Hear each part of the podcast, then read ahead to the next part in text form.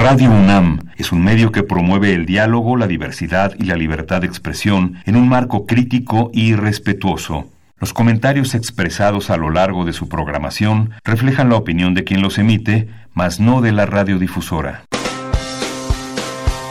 Opciones educativas. Orientación vocacional. Arte y cultura. Deporte y salud. Esto es Brújula en Mano. El primer programa de orientación educativa en la radio. Una producción de la Dirección General de Orientación y Atención Educativa y Radio UNAM. Comenzamos.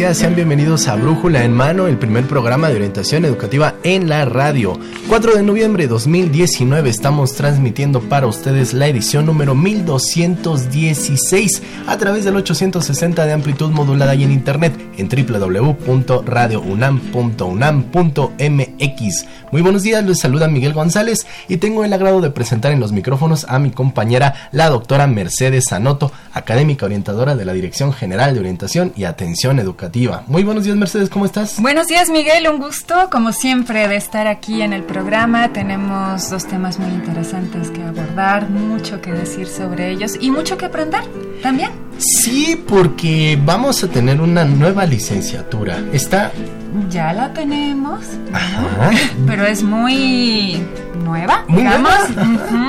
Entonces, pues para que nuestros amigos y amigas que están próximos a elegir una carrera la conozcan, vayan viendo de qué se trata y pues también la consideren porque pues, son 128 las que hay en la universidad una más para que también la considere. Claro que sí, Miguel. Es una nueva carrera muy interesante y como vamos a ver tiene mucho que aportar a nuestra sociedad. Claro, claro que sí. Y bueno, vamos a tener también eh, la situación de los que ya eh, están por egresar de alguna licenciatura que están eh, próximos a dar este paso hacia el mundo laboral. Cómo registrar su currículum en las bolsas de trabajo, pero en línea. Miguel, que hay, varios tips, varias cuestiones importantes que tomar en cuenta para ello. Así que los invitamos a que estén al pendiente, también a que se comuniquen con nosotros, porque como ya es costumbre, tenemos regalos para ustedes y si lo recuerdan, tenemos la Real Expedición Botánica a la Nueva España. Nuevamente regresa esta colección. Hoy vamos a obsequiar nuestro tomo número uno. Sí, y tiene unas ilustraciones preciosas. Y está enorme, la verdad. Así que coleccionistas interesados. Ahí en la transmisión en Facebook, que también nos pueden. Nos pueden hacer en el comentario de que quieren participar en el sorteo, porque al final del programa haremos una rifa, haremos un sorteo acerca de todos los que participan en nuestra transmisión en Facebook, que en Facebook nos encuentran como Brújula en Mano. Pueden ir viendo, aquí Mercedes le está mostrando. chiquito. Entonces, háganos saber que. ejemplo háganos saber que quieren el manual, bueno, perdón, el tomo 1 de esta colección a través del Facebook. Recuerden, Facebook eh, estamos como Brujo en Mano, sino también en nuestro teléfono. Así es, Miguel, se pueden comunicar con nosotros al 5682-2812. Así que ahí nos hacen eh, llegar sus comentarios y también sus dudas y preguntas con respecto a los temas que tendremos el día de hoy. Así es. Así que amigos, amigas, ¿qué les parece si arrancamos con... Orientación educativa. Arrancamos con la orientación educativa. Pesa, pesa el libro, sí. Pesa este volumen, el primer volumen de la Real Expedición Botánica. Así que atentos, muchachos, muchachas, comuníquense con nosotros. Y bueno, nosotros arrancamos Mercedes con, con esta carrera. Sí, Miguel, y para ello, pues nos acompaña el día de hoy la maestra Mariana Valdés Moreno. Ella es jefa de la carrera de nutriología. Bienvenida, maestra. Maestra, muchas gracias por la invitación. Platíquenos, ¿cuál es el, el objetivo de, de, la carrera de nutriología? El objetivo de la carrera de nutriología es eh, responder a una necesidad creciente de eh, educación en salud, de actividad preventiva, eh, educativa hacia la población para evitarla o disminuir la incidencia de enfermedades crónicas no transmisibles que sabemos que están cobrando la vida de muchas personas en nuestro país que es un problema eh, también que rebasa las fronteras de, México.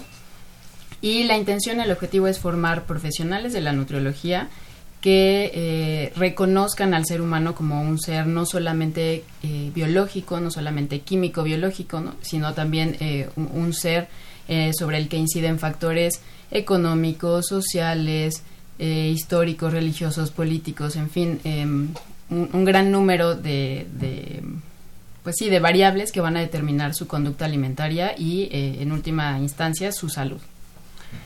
Maestra, Valdés mencionaba al inicio usted la parte de la nutrición como factor de, apoyo a la salud, enfermedades que no son contagiosas. Eh, eh, sí, las enfermedades crónicas no transmisibles, antes se les llamaba enfermedades crónicas no degenerativas, ahora se les, se les conoce como no transmisibles porque se ha reconocido que se puede se pueden hacer cambios sobre este tipo de enfermedades y no necesariamente ser pues vamos como se veía hace un tiempo una sentencia de, de, muerte, que van a, decidir digamos nuestra nuestra vida o nuestra calidad de vida. La diabetes por ejemplo si se atiende no una vez que ya lo ideal es que se prevenga pero una vez que ya se manifestó eh, con los cuidados que sobre todo van en, el, en, en cuanto a la alimentación, la actividad física, en, caso de ser necesario también los medicamentos, las personas pueden tener eh, una esperanza de vida bastante eh, parecida a lo que un individuo saludable. Sí, antes de iniciar el programa comentábamos acerca de esta perspectiva que tiene la carrera, que es interdisciplinaria, que toman en cuenta muchos elementos eh, de la vida de las personas que están relacionados con, su alimentación y comentaba acerca de la prevención que es tan importante. ¿Nos podría platicar un poquito acerca de esto, de esta perspectiva que tiene la carrera? Claro, una vertiente muy importante eh, del plan de estudios de nutriología en la, en la UNAM, en la FE Zaragoza, es eh, reconocer el reconocimiento primero del estudiante, de la relevancia de la salud y los factores que inciden sobre la salud y eh, asimilar, digamos, interiorizar que, eh, por ejemplo, no por ser jóvenes, las conductas que tengamos en este momento respecto a los alimentos que consumimos, qué tanta actividad física tenemos, el tiempo de descanso, que también es un, es un factor que pocas veces se considera, pero que ha estado cobrando fuerza en cuanto a la relevancia que tiene para la salud que todos estos aspectos van a definir cómo va a ser eh, mi calidad de vida, que, cómo, cómo va a estar mi salud, no solo hoy, sino a futuro. Entonces, eh, creo que hay un trabajo muy importante que hacer en la población para, para reconocer el impacto que tienen las conductas eh, de consumo de alimentos, de, de, de, actividad física, de sueño, sobre la salud en el corto y en el largo plazo porque es muy importante también recordar que eh, pues el no prevenir sale muy caro, ¿no? Sabemos que no solamente impacta a, la calidad de vida de la persona, sino también a su entorno inmediato, su familia, em, a, su espacio laboral y bueno, también pues a, las naciones, al país, ¿no? En términos de los costos que tiene atender estas enfermedades crónicas no transmisibles, que en gran medida se pueden prevenir eh, justamente a través de la alimentación, la actividad física y eh, una de Entonces, eh, visto desde muchas ópticas, la prevención es pues nuestra arma más fuerte para, para cuidar nuestra salud, preservarla. Maestra Valdés, estamos hablando de la licenciatura de nutriología de la FE Zaragoza. ¿Es nueva? Eh, en, agosto pasado ingresó nuestra segunda generación, entonces podríamos decir que pues es bastante reciente. Eh, el año pasado tuvimos para acá con la primera, bueno, eh, en torno al ingreso de la primera generación, ahora ya estamos con la segunda y pues está creciendo esa matrícula, entonces... Sí, sí ha sido de, interés o cómo, cómo ha sido la respuesta que ha tenido esta nueva licenciatura eh, de los chicos y chicas que están buscando incorporarse a una licenciatura de la UNAM.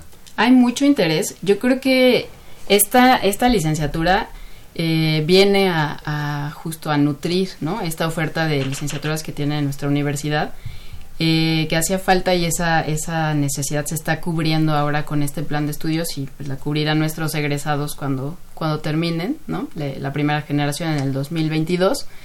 Eh, y sí, la demanda ha sido muy, ha sido muy alta. Eh, recibimos muchos correos, muchas llamadas preguntando por las convocatorias, por los promedios, por el, número de, alumnos que se pueden eh, incorporar a la carrera. Hace poquito estuvimos en el encuentro del mañana. Este, estuvieron ahí alumnos de primer año, de segundo, profesores. También yo anduve por ahí y pues sí, el, interés es, es este, fuerte, es grande por la licenciatura. Qué bien. Es una carrera de acceso eh, directo, ¿verdad? ¿Y tiene algún prerequisito? Es de acceso directo, esa es una de las preguntas más frecuentes. Este, no se requiere entrar a otra licenciatura y eh, como que nutriología constituya una especialidad o un posgrado o, que haya que, tener otros estudios previos. No, eh, es de acceso directo, de ingreso directo, perdón. Y entre los prerequisitos, o bueno, uno de los prerequisitos es hacer un, eh, un curso de inducción. Este curso de inducción tiene una duración de 40 horas y eh, bueno, se ha estado trabajando en, los contenidos de este curso de inducción, pero sobre todo van enfocados a una nivelación de los, de los alumnos en temas como eh, químico-biológicos y muy importante, la intención es que sea también como un acercamiento o, una introducción a la vida universitaria, porque sabemos que esa transición pues tiene sus, tiene sus características particulares. Claro, claro, Entonces, por supuesto. Esa es la intención de ese curso.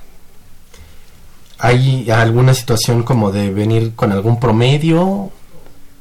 Eh, pues así, datos específicos como de promedios o puntajes. En general, lo que tratamos de hacer es eh, referirlos a pues a DEGAE porque tiene los datos ya muy puntuales de, respecto a las convocatorias.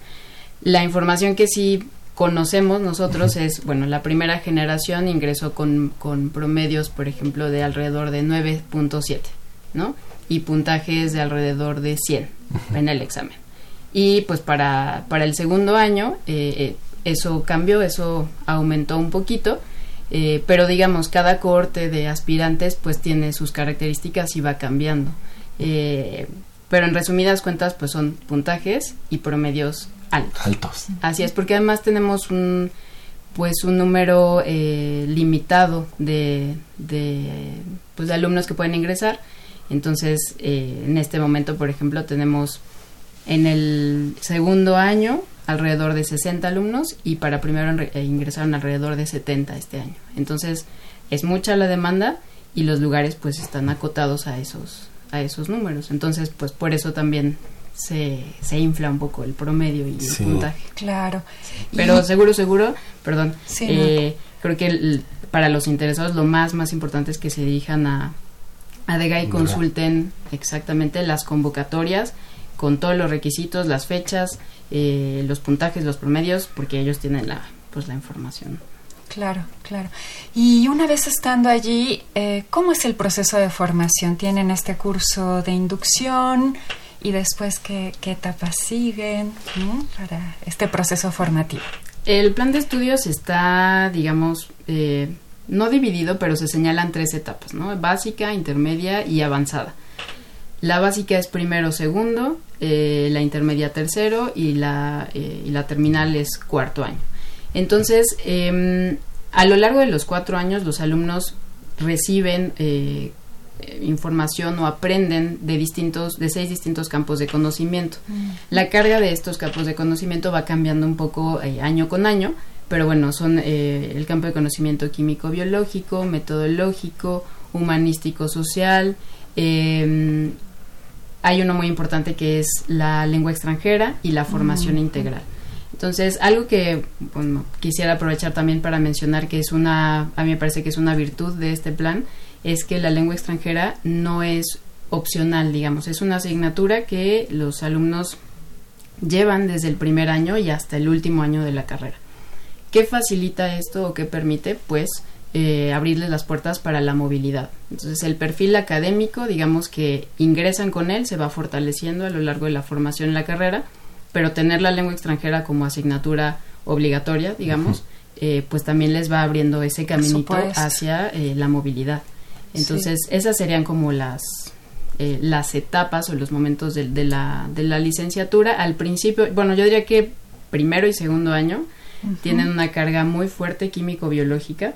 En ese sentido, pues es importante que a los aspirantes les guste, la química, la biología, eh, sobre todo, ¿no? Físico-química, porque van a tener una carga muy fuerte de este tipo de asignaturas. No van a ser las únicas, pero sí va a ser es que va a ser una base, ¿no? Exactamente. Importante. Sí, que, que, también pues distingue al nutriólogo, ¿no? El reconocimiento de eh, las bases fisiológicas, bioquímicas de la nutrición. Entonces, eh, al principio es muy cargado hacia esa parte y eh, la segunda mitad se vuelve más hacia lo humanístico, psicología de la conducta alimentaria, programas de salud, que es creo que también el fuerte de este plan de estudios. El, ¿La lengua extranjera es cuál? Inglés. Inglés, ok. Inglés. Si digamos que yo digo, ay, es que ya cursé el inglés en otra escuela y ya, ya traigo mi certificado y lo presento y ya me escapo. No, eh, eh, al, al, momento es inglés o lengua extranjera, es una, es una asignatura obligatoria, hay que cursarla, lo que hemos visto porque justamente en este perfil eh, de los aspirantes y de los alumnos que ingresan es que algunos de ellos pues ya tienen justamente como, como lo dices alguna certificación. Es el apoyo a sus compañeros eh, que porque son están bastante heterogéneos eh, en ese sentido el apoyo en clase hacia hacia tienen un nivel un poquito menos este experto. Y pues claro ofrecerles no lo que hay en lenguas extranjeras, no solo en la FES Zaragoza, sino en la universidad, para que tengan el inglés y otra lengua. Pero pues sí, no, no, de momento no, no se puede como sustituir esa clase. Sí, lo sé. pero sí. Pero este, algo que también sabemos es que aunque ya tengamos una certificación o, o varias incluso, pues siempre se puede perfeccionar el idioma y es algo que también eh, en la FE Zaragoza se ha, se ha señalado cuando se ha hablado de este tema. O sea, sí ya tengo la certificación, pero siempre puedo tomar un curso de redacción de textos científicos. Por supuesto. Porque voy a querer escribir un artículo, porque voy a querer, ¿no? Entonces, que, que siempre existe esa oportunidad y pues tratar también de aperturar esa o ampliar esa oferta para, para los alumnos que ya dominan, digamos, la, la, el inglés. Claro. Así es. Y, maestra, en relación con, con este tema, eh, pues ahora, digamos, ampliamente comentado acerca de, del etiquetado de alimentos, de bebidas, ¿qué es lo que, eh, pues, tendría que comentar respecto a una carrera como nutriología? Bueno, eh, podría comentar respecto al papel de, de los nutriólogos en cuanto a, a, la creación y la modificación de la normatividad en cuanto en este caso al etiquetado de alimentos y bebidas eh, no alcohólicas, en el sentido de que es importante conocer cuáles son los alimentos y las bebidas o qué características deben tener para ser considerados alimentos y bebidas saludables para la población, conociendo cuáles son las problemáticas de salud de nuestra población, que es algo que los nutriólogos eh, conocemos, entonces, la opinión del nutriólogo no, no solo, o digamos, no, no en lo personal, sino en la parte químico-biológica, en, la parte salud, en la parte clínica, reconociendo cuáles son las necesidades y los problemas actuales de salud, pues sin duda tiene un papel fundamental. Promover eh, conductas alimentarias más saludables. ¿no? La, la, el permitirle a la población, no solo que el nutriólogo le diga, ay, no comas esto no tomes aquello, sí, pero cómo sé que esto o aquello es mejor o cómo, cómo me vuelvo independiente hasta cierto punto cuando voy a comprar mis alimentos o mis bebidas. Entonces, em, la participación en la modificación a la norma oficial 051 eh, en cuanto al etiquetado de alimentos, pues sí es importante en, en ese sentido, ¿no? Poder aportar en cuanto a qué necesita, digamos, la población eh, mexicana hoy en día para recuperar su salud o mejorarla. ¿no?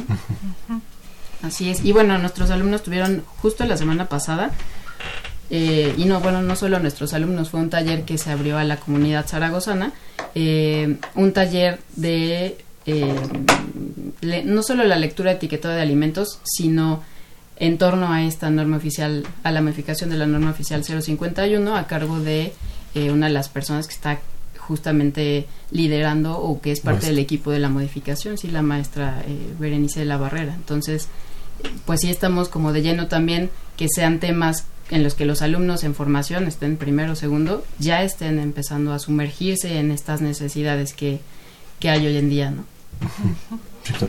Hay una pregunta que me, que me estaba surgiendo, un poquito regresando a la parte de lo que los chicos y chicas deberían eh, ya traer al momento de querer ingresar a la licenciatura de nutriología en la FE Zaragoza. Y me preguntaba, hay algunos que vienen huyendo de matemáticas. Lamento decirle, no. Eh, sí, eso es frecuente, ¿no? Decir como, bueno, no me gusta o no fueron las materias que en las que mejor este, salí.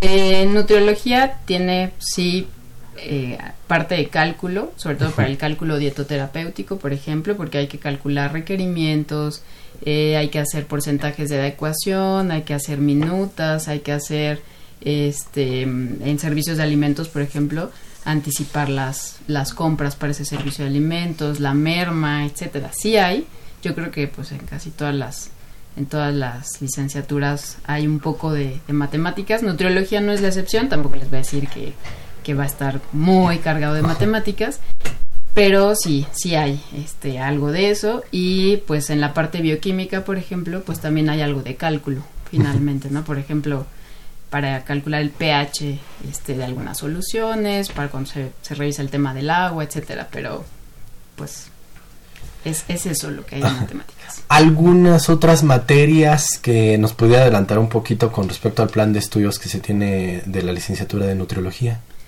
Respecto a materias, em, pues una, un, campo de conocimiento, una, una parte del plan que, considero que es muy importante es la formación integral.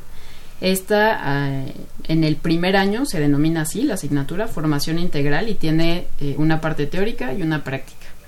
Justamente eh, la práctica constituye la realización de actividad física, pero no solamente, eh, digamos, de manera recreativa, sino que eh, comprende que el alumno conozca algunos de los sustratos energéticos para la realización de la actividad física, pero sobre todo que reconozca la importancia de la actividad física para sí mismo, realizándola, de manera que pueda transmitirla a, las personas con las que con las que va a convivir, ¿no? A las comunidades, a los individuos a los que se acerque ya en su práctica profesional. Y esta asignatura se lleva a lo largo de los cuatro años. Entonces, a lo largo de los cuatro años, la actividad física es parte de eh, la formación. Claro. Entonces va cambiando de nombre esa formación integral, pero en esencia es, es esa asignatura, parte teórica, parte práctica, más otras asignaturas que se llaman integradoras, que son asignaturas muy densas en el sentido eh, en, en, cuanto a que su rol es justamente eh, que el alumno vea la pertinencia de lo que vi por acá en este biología celular, hace sentido con lo que vi en nutriología, con lo que vi en que muchas veces lo cuando estudiamos pues está como aislado, ¿no? Así no sé por qué vi esto acá y esto otro en tal asignatura. Las integradoras justamente vinculan los conocimientos y entonces el alumno los lleva a la práctica. Son asignaturas además, eh, pues eh, su mayor parte, su mayor carga es práctica. Entonces el aprendizaje es significativo, ¿no? Ahí cobra, cobra su relevancia porque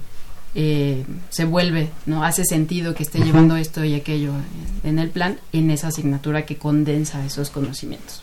Perfecto. Entonces, ese es otro tipo de asignatura, por ejemplo, del plan que, la verdad yo no me lo hubiera imaginado. Yo a veces creo que todas las licenciaturas, o la mayoría, decimos, es estar en un salón, estar en una clase teórica, casi casi que es para la parte de la mitad, no lo sé, tercer año, cuarto año, cuando viene la parte práctica, ¿no? O la aplicación ya de lo que estuvimos recibiendo durante los primeros semestres. Así que está desde el primero arranque. sí, desde el primero. Y bueno, algo que también creo que es importante que los interesados sepan es que eh, no son solamente, no son solamente este tipo de prácticas que a lo mejor pensamos práctica, laboratorio, ¿no? O estar en un laboratorio con bata. Sí tienen una parte de esto, pero, pero otra muy fuerte eh, también es salir, ¿no? O sea, empezar a salir a escuelas primarias, a hospital, ¿no? A hospital en términos, por ejemplo, en este momento que estamos en el plan de estudios, pues a conocer el banco de leches, por ejemplo, eh, salir a conocer comunidades o grupos a los que finalmente se van a enfrentar los alumnos para, para atender eh, necesidades o características específicas ¿no? de esos grupos. Entonces, que visualicen también que las prácticas no solo son en un laboratorio, sino que también implican salir, ¿no? Sí, muy, muy interesante lo que comentaba hace un rato, también antes de que iniciáramos el programa, acerca de esta sistematización. Creo que se refiere a esto con lo que está comentando, de esta sistematización de los conocimientos de la carrera, ¿no? Tanto teoría como práctica, pero también toda esta parte química, biológica, con la parte social, con la parte cultural y estos, estas materias que permitan integrar esos conocimientos tan diversos. Claro. Entonces, muy, muy interesante y muy completa. Y si pensáramos ahora en este momento, ya nos dio algunos detalles acerca del perfil de los estudiantes eh, interesados en esta carrera que se esperaría que tuviesen, ¿no? Este interés por la química, la biología, algunos otros intereses que sean importantes que tenga el estudiante. Sí, claro, para complementar esta parte químico-biológica, creo que es esencial que eh, los alumnos o los aspirantes hasta cierto punto eh, reconozcan o tengan cierta noción de que eh, pues de que hay otros elementos que inciden sobre, sobre el consumo de alimentos. Yo lo que les planteo a veces a los, a los interesados es ¿por qué comemos? O sea, es preguntarse ¿por qué comemos cuando comemos? ¿En qué cantidad? ¿Con quién? ¿Cómo me siento cuando estoy comiendo? tal o cual cosa. Entonces es este reconocimiento eh, de los factores culturales y sociales sobre la alimentación. ¿Por qué las personas decidimos comer lo que comemos y en qué cantidad? Va a haber un, un sinfín de factores que inciden sobre eso y que los interesados vayan teniendo como ese reconocimiento de no nada más es comer, ¿no? Eh, creo que es importante para asimilar mejor eh, estas otras vertientes humanístico-sociales del, del, plan de estudios. Creo que eso sería importante en los perfiles de ingreso. Eh, el perfil intermedio y, el de egreso se menciona también, por ejemplo, el uso de las tecnologías ¿no? Mm. aplicadas a la nutriología, que de hecho los alumnos tienen desde el primer semestre, la primera mitad del año, una asignatura este, obligatoria de, tecnologías del aprendizaje y el conocimiento. Eh, también conocimiento sobre un poco de historia de nuestro país, porque justamente esto también va a incidir sobre lo que comemos hoy. Claro. Eh, las determinantes de la salud también, que, que bueno, eso lo desarrollan más adelante con, con una asignatura de promoción y determinantes sociales de la salud, como esta visión un poco más integral, no nada más químico-biológica, no nada más clínica, sino eh, tener idea de que eh, hay otras cosas que inciden sobre, sobre el consumo de alimentos. La verdad es que está muy completa el plan de, de la licenciatura y vamos a llegar a una pregunta que a muchos les interesa porque es ¿dónde puedo trabajar si soy un licenciado en nutriología? ¿Qué ofertas, qué oportunidades laborales se presentan para los egresados y egresadas de esta licenciatura, maestra Valdés? Eh, la, el área de la nutrición, la nutriología, la verdad es que es un, es un área muy noble, lo puedo decir como desde, desde la experiencia eh, personal, pero también pues en términos de de las estadísticas o los datos que hay, ¿no? El seguimiento de egresados de otras instituciones.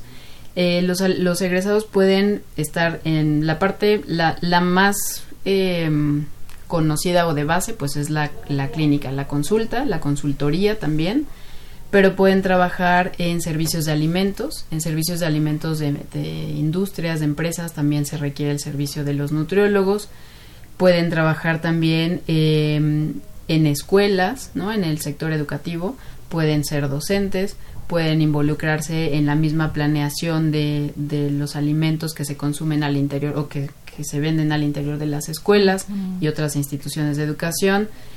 Eh, pueden también hacer investigación, que la verdad es que sería como una de las una de las ventanas de oportunidad o áreas de oportunidad fuertes de este plan de estudios, justamente por su por su multidisciplinariedad. Entonces, creo, eh, eh, ese, es, un área en la que se pueden involucrar también.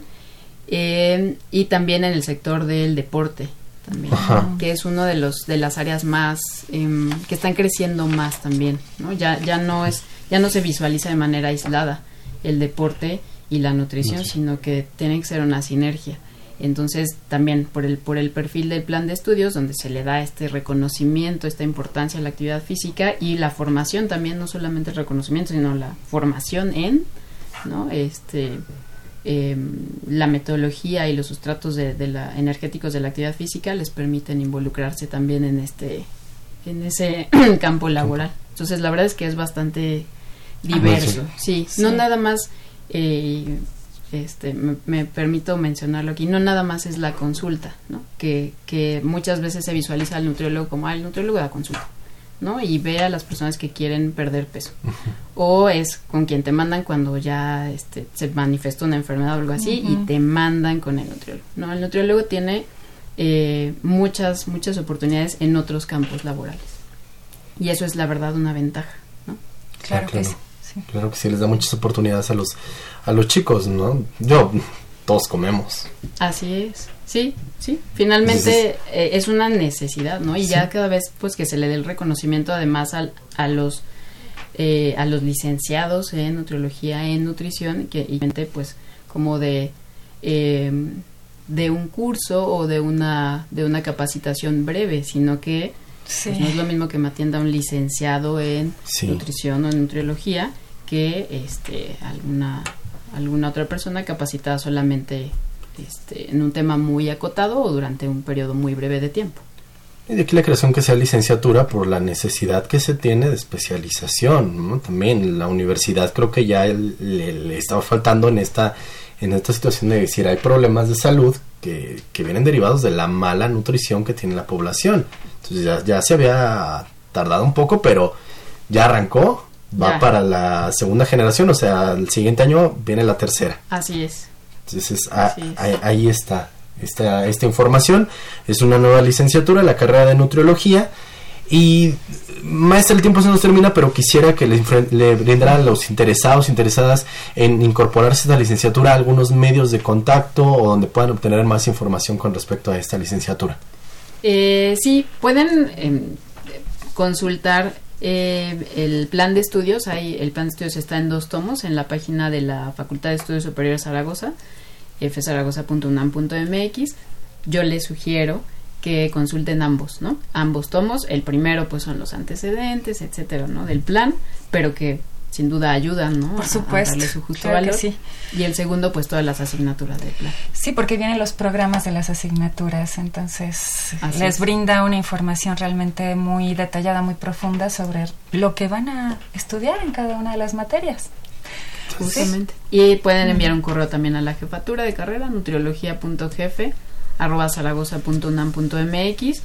Eh, ese es el medio como más efectivo. Nutriología jefe, arroba zaragoza punto unam punto mx perfecto o bien pues llamar eh, también a la jefatura de carrera y ahí ya les podemos dar un poco más de, de detalles perfecto pues es la licenciatura en nutriología y nosotros tuvimos aquí la presencia de la maestra Mariana Valdés Moreno, jefa de la carrera de nutriología de la Facultad de Estudios Superiores Zaragoza. Maestra, gracias por esta información. Muchas gracias a ustedes. Gracias, maestra. Gracias. Y bueno, nosotros continuamos con nuestro siguiente tema que les habíamos adelantado, cómo registrar tu currículum en las bolsas de trabajo en línea. Queremos agradecer a quienes están al pendiente de nuestra transmisión en Facebook, Verónica Valderas, eh, Rocío Clavel, que nos están comentando, eh, Jans NS, que también nos, nos hace el, el, comentario. Muchas gracias a ustedes, queremos saber quiénes están interesados en el tomo 1 de la Real Expedición Botánica a la Nueva España díganoslo. También comuníquense como lo hizo este Rodolfo Chávez y Daniel Gómez, que están con nosotros. Hacemos una pausa y estamos de vuelta el primer programa de orientación educativa en la radio. Brújula en mano. Entrevistas, debates, eventos culturales y deportivos, académicos y recreativos, y todo lo que deseas saber sobre el campo de la orientación educativa. Escúchanos todos los lunes de 10 a 11 de la mañana. Por Radio UNAM 860 de amplitud modulada. Y en internet en www.radionam.unam.mx. Brújula en mano, el primer programa de orientación educativa en la radio opciones educativas, información escolar, becas, bolsa universitaria de trabajo, servicio social, premios y reconocimientos, formación cívica, medio ambiente, Bolsa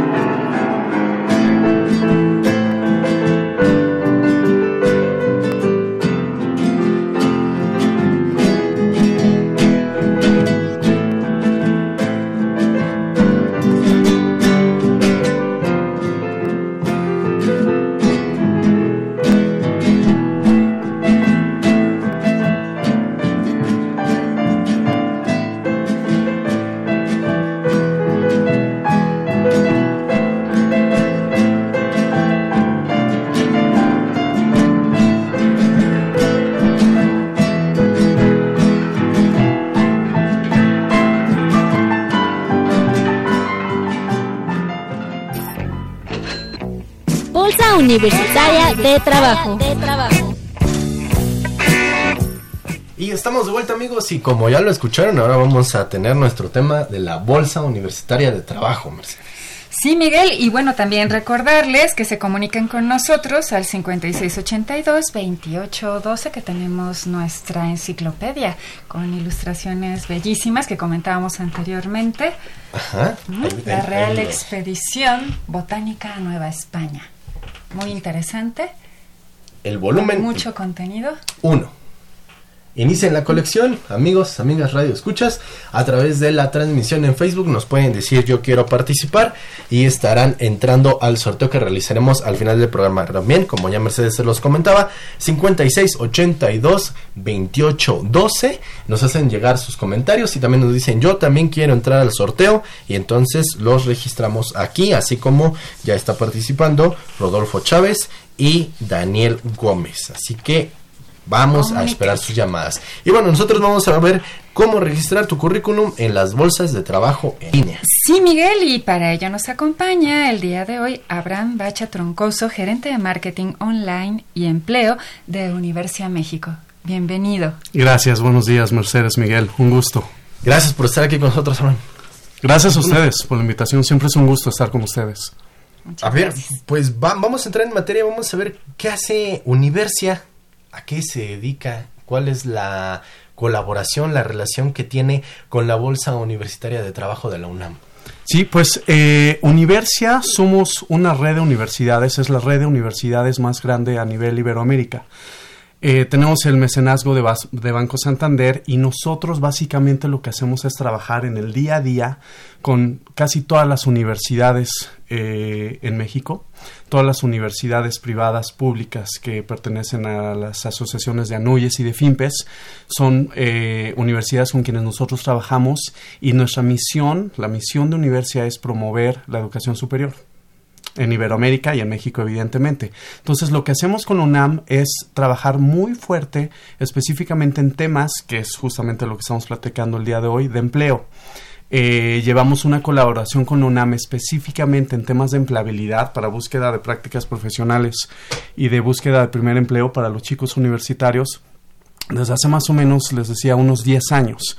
Y entonces en la bolsa de trabajo hemos estado trabajando eh, pues para justamente que haya un espacio digital eh, donde se puedan juntar las empresas, evidentemente la comunidad universitaria y que la UNAM como casa de estudios tenga este espacio para que toda su comunidad universitaria pueda tener eh, de pronto una manera más sencilla y sobre todo segura, eso es importante, de poder encontrar algún trabajo o alguna práctica profesional. Porque eso lo pueden hacer en muchísimas otras plataformas o lo pueden hacer de persona en persona, pueden salir, entrar en sus currículums, etcétera pero la diferencia es que cuando es la bolsa de trabajo de tu universidad, eh, pues las, las, las eh, vacantes y, y, todas las ofertas que hay de las diferentes empresas, pues están de cierta manera eh, ya calificadas, son empresas reales que existen. Entonces eso le permite justamente a toda la comunidad universitaria tener la seguridad de que estoy accediendo a una plataforma que es segura, eh, que donde yo voy a dejar mis datos personales eh, es de la misma universidad. Eh, no se los estoy cediendo a unos terceros, ni me van a estar buscando después para alguna otra cosa. Y que son empresas también que no les van a estar ofertando algo raro o, que los van a timar, ¿no? Porque a veces eso se da, desgraciadamente, en algunos otros ambientes.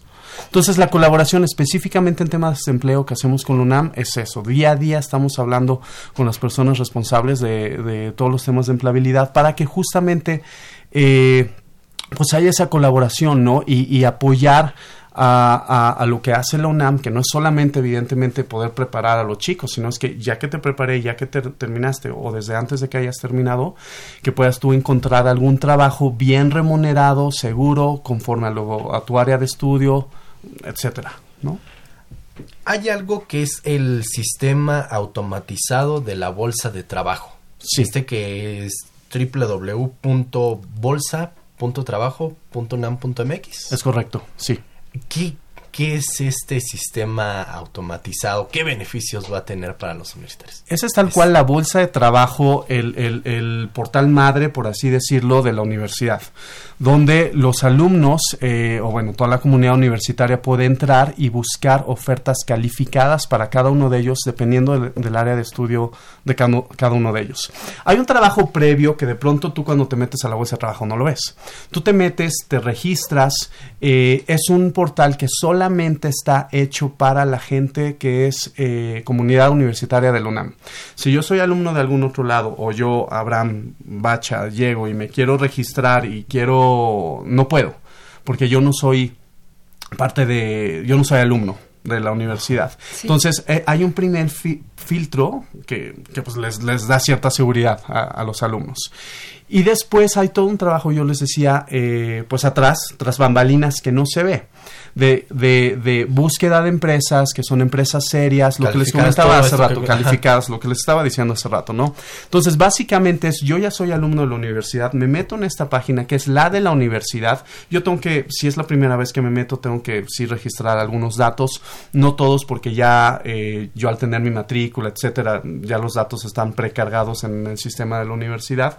Y automáticamente sí es importante que vayan, y lo vamos a platicar más adelante, adelante que vayan eh, llenando, eh, rellenando el formulario para que esté listo el currículum, etcétera, porque al final del día las empresas se meten ahí eh, en este portal para justamente hacer la búsqueda pues, de los mejores postulantes con las vacantes que ellos están teniendo. Pero lo interesante de esta, de esta plataforma es, como les decía, es un, es un sistema digitalizado, como existe en cualquier otro y que están abiertos a todo el público, público. Pero hay un dato interesante que les quería decir y, que yo creo que es importante para que quienes nos están escuchando, que aprovechen. Si no conocen la bolsa de trabajo de la universidad, que la conozcan, que se metan, que carguen sus datos y que empiecen a ver qué ofertas hay. Hay una encuesta eh, nacional que año con año hace la UVM, es la encuesta nacional de egresados, se hace a diferentes eh, instituciones privadas y públicas, es a nivel nacional, repito, y una de las preguntas y uno de los datos muy interesantes que en el 2019 arrojó esta encuesta fue que los reclutadores y los empleadores eh, buscan más y son mejor remunerados los, los, los trabajos obtenidos por medio de una bolsa de trabajo digital que por otro medio. Entonces, a veces se piensa, por ejemplo, bueno, yo conozco a alguien en una empresa que me puede dar una entrevista, me puede ayudar, y está bien, eso no está mal. Pero normalmente, como es un medio más formal, una bolsa de trabajo en línea, y en este caso que es de la universidad, de pronto serían, eh, como les decía, vacantes mucho más calificadas y mejor remuneradas. Porque también las, las, las eh, empresas justamente buscan este tipo de medios para encontrar el mejor talento. Ese es un dato muy importante porque se podría pensar que a lo mejor la bolsa de trabajo en línea, pues quizás este hay muchos datos que, que, a lo mejor no se pueden brindar de manera correcta o de las mismas empresas y resulta que es todo lo contrario, que es un medio muy formal donde se va a llevar un seguimiento del tipo de información que se está manejando tanto de la empresa como del estudiante que ha ingresado, ¿no? O del exalumno. Sobre todo, eh, sobre todo te voy a decir, Mercedes, de este tipo de bolsas de trabajo que nosotros manejamos, la UNAM no es la única universidad con quien colaboramos. Tenemos esta bolsa de trabajo con alrededor de 150 universidades en todo el país. Y eh, ha sido un trabajo de consolidar justamente a las universidades juntamente con las empresas y es un medio que ya saben las empresas, eh, hablando específicamente de la Bolsa de Trabajo de la UNAM, que van a tener ahí eh, chicos bien calificados, este, bueno, la máxima casa de estudios de, México, evidentemente, y que no tienen que buscar en alguna otra parte lo hacen las empresas, evidentemente, pero, pero yo creo que ese es un medio formal y es un medio fuerte para ellos, para las empresas, para reclutar al mejor talento. Y entonces la comunidad universitaria debe de entenderlo así, ¿no? Como, oye, la universidad me está dando esta bolsa de trabajo, eh, pues la voy a aprovechar, ¿no? Claro. Y sí, creo que quieres hacer precisamente eh, la mención, bueno, ya Abraham decía 10 años de colaboración, aunque más que, de más atrás Universidad de México ha trabajado y, ha, y ha hecho una gran experiencia y conoce un poco sobre pues cómo ustedes muchachos, muchachas deben presentar su currículum y sobre todo cómo cargarlo.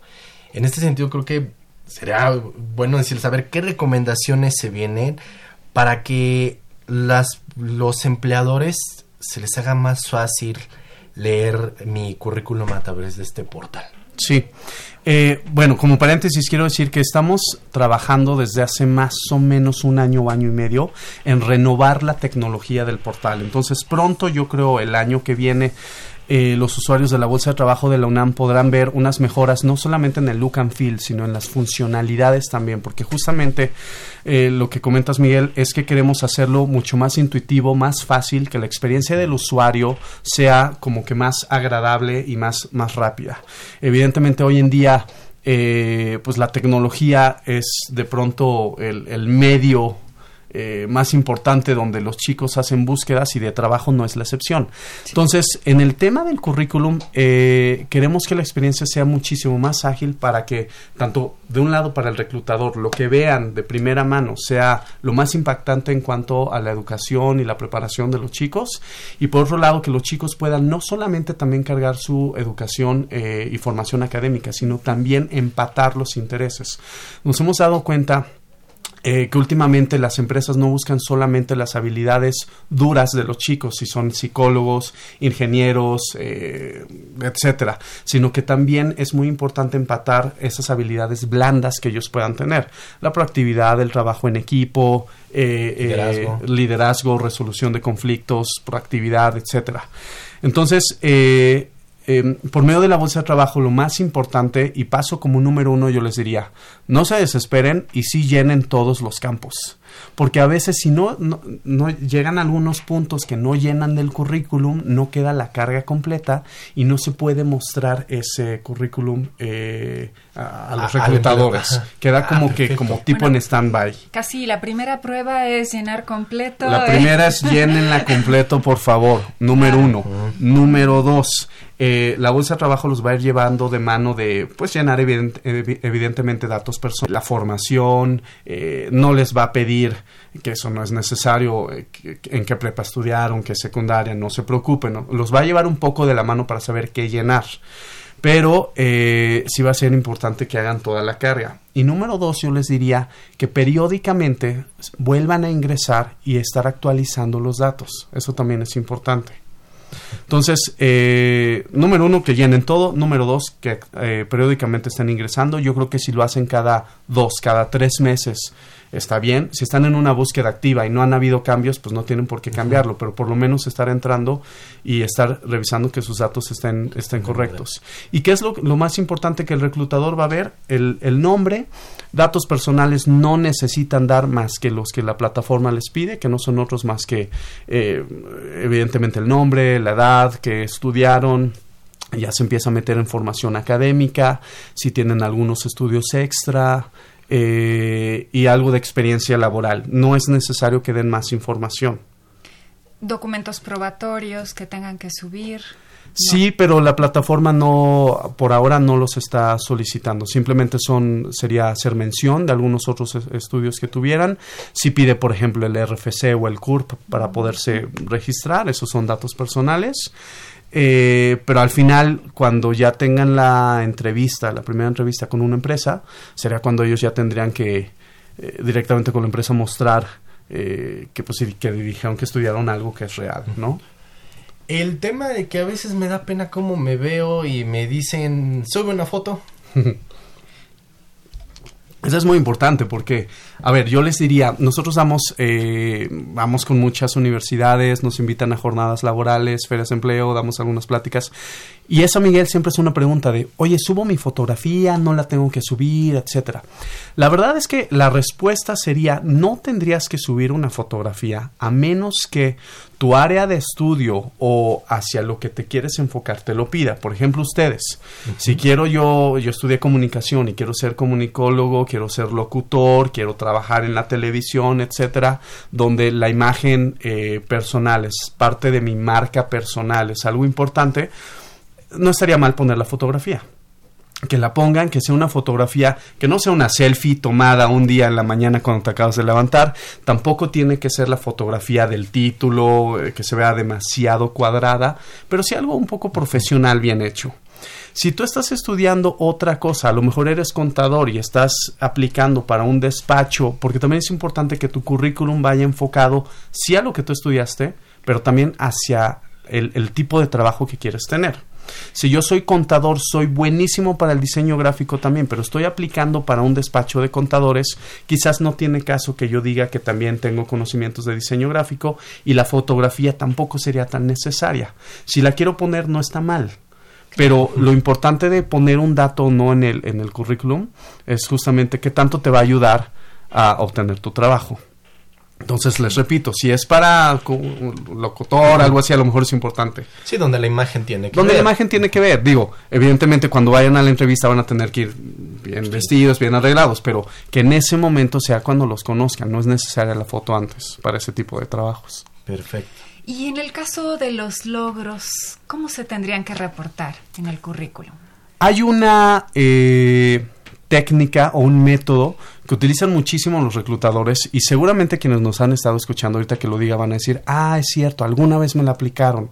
Y es importante que lo sepan los reclutadores, pero es importante que lo sepan también los chicos que van a una entrevista de trabajo. Y esa entrevista de trabajo sea presencial, sea en línea, sea videoconferencia, eh, es lo mismo. El método se llama STAR, como estrella en inglés. Y significa, eh, el acrónimo significa S de Situation, la T es de task, la A es de action y la R es de results. Una situación, una situación, exacto, una tarea, cuál fue la acción y cuáles fueron los resultados. Entonces, lo que hacen los reclutadores y como pueden los chicos eh, que están buscando un trabajo aplicarlo en el currículum, sobre, sobre todo en la parte, seguramente cuando no saben mucho o es la primera vez que hacen un currículum, o, aunque ya lo hayas hecho algunas veces, no sabes exactamente qué poner. Y seguramente han visto una parte que dice logros, que todo el mundo dice, yo fui gerente de ventas de no sé qué, y en logros ponen, aumenté clientes más, cerré, y eso está bien, pero lo que más le importa a las empresas es saber, está bien, dime cuál era la situación, necesitábamos aumentar el mercado, cuál era la tarea que tenías que hacer, yo necesitaba captar eh, un 20% más de clientes, cuáles fueron las acciones que tú hiciste para lograr esa tarea. Y entonces es donde muestran su liderazgo, su proactividad, etcétera, etcétera, y cuáles fueron los resultados. Entonces, si hacen eso, Miguel, eh, en, en, un, en, el currículum y evidentemente en el momento de la entrevista, si logran hacerle ver al empleador, a la persona que tienen enfrente, decirle, mira, yo tenía este reto enfrente, la manera en la que lo logré solucionar fue esto y mis resultados fueron estos. Entonces van a poderle poner pies y, pues cabeza. Sí, lo, que entiendo es que a veces solamente se muestra el resultado. Lo pero que, no se dimensiona realmente.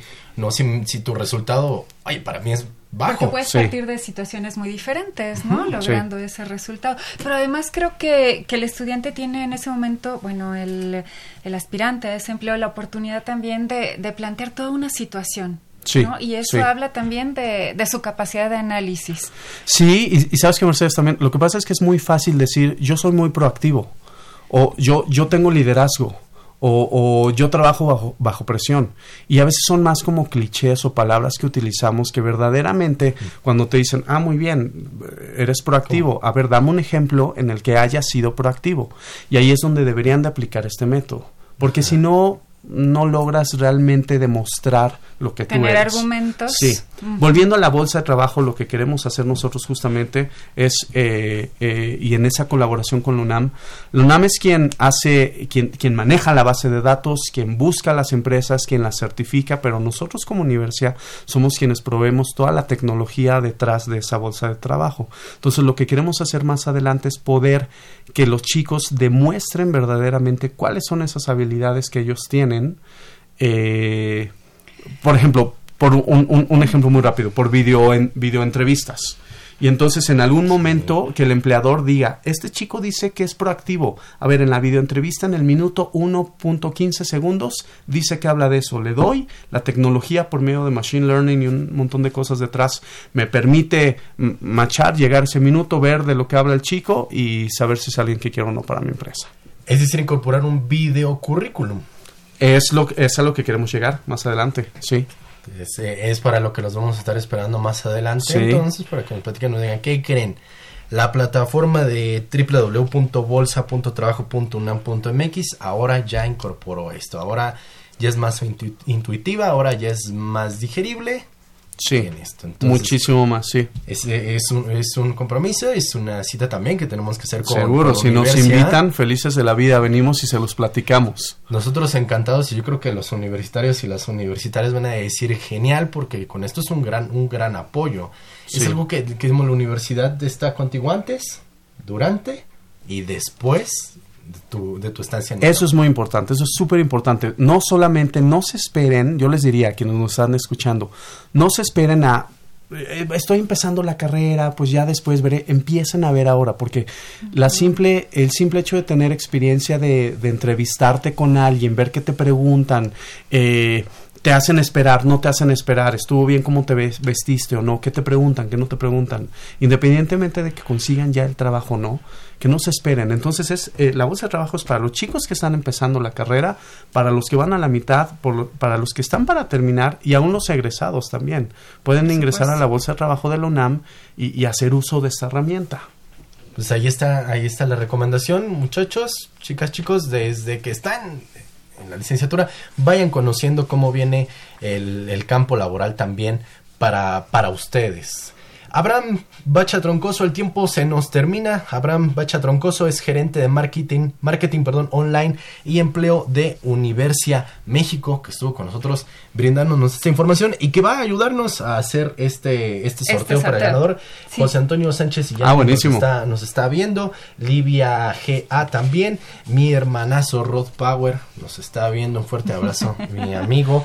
Eh, Jan. Y bueno, pues aquí frente a las cámaras y a la transmisión de nuestro Facebook, Abraham, si nos ayudas a elegir uno que va a ser... Escojo uno. Sí. El que salga. El que salga. Sin ver. Sin, ver. sin ver, sin este. ver. Ahí está. Ganador es... El ganador es Rod Power. Rod Power, pues ahí está, el ganador del volumen 1 de esta eh, enciclopedia, la Real Expedición Botánica a la Nueva España. Muchas gracias, Abraham, que, que fuiste la mano santa de este. Así es, gracias, gracias a ustedes, Miguel Mercedes, muchísimas gracias, un gusto. Muchas gracias a los que estuvieron al pendiente, a los que se comunicaron, a los que están ahí con nosotros todos los lunes. Y pues no el tiempo se nos termina, Mercedes. Como siempre, rapidísimo, pero bueno. La próxima semana habrá otro programa. Claro que sí, la próxima semana tenemos cita con ustedes en punto de las 10 horas a través del 860 de amplitud modulada. Mientras queremos agradecerle en los controles técnicos a mi queridísima Socorro Montes en la producción y locución. Agradecemos a Marina Estrella y a Miguel Belmont en la producción y realización general. Estuvo Saúl Rodríguez Montante y de estos micrófonos se despiden Mercedes Sanoto y Miguel González. Por favor, sea feliz. La Dirección General de Orientación y Atención Educativa y Radio UNAM presentaron Brújula en Mano, el primer programa de orientación educativa en la radio.